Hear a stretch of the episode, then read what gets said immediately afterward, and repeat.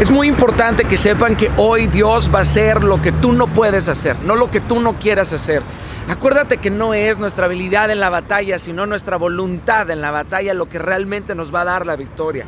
La disciplina, el orden, el enfoque, la obediencia, la visión, las convicciones. No olvides que al primero que engaña al corazón es a su propio dueño, así que tranquilízate, serénate, respira de nuevo antes de tomar una decisión o de accionar emocéntricamente en el furor de los sentimientos. Actívate hoy, cámbiate el switch ahorita, querido. La pasividad prolongada termina por neutralizar la iniciativa. Llama llama, ahora. Para una mente perezosa todo suele ser imposible. Ya no estés buscando lejos aquello que tienes tan cerca.